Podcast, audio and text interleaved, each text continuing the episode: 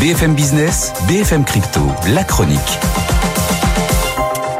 Et on retrouve Antoine Larigauderie depuis Euronext à Paris. Antoine, ça baisse sur l'ensemble des cryptos, mais quand même, il y en a qui, qui arrivent à s'en sortir. C'est le cas du Bitcoin et de l'Ether.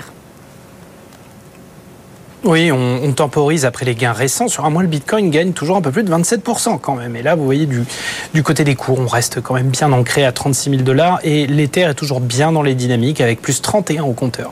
On reste vraiment sur une grande fermeté, une fin d'année euh, sans doute prometteuse hein, dans l'état actuel des choses. Alors, focus, euh, Antoine, sur euh, l'XRP qui a mobilisé l'attention hier. Il y a des informations qui pullulent, notamment du côté de BlackRock.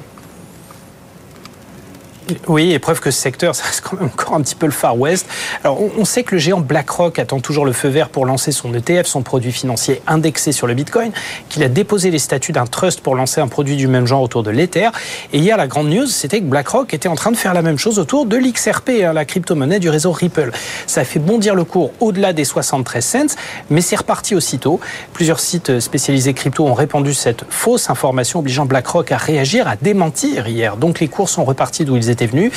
Mais quand même, autour des 66 cents, on reste sur des gains considérables sur un mois, plus 34%.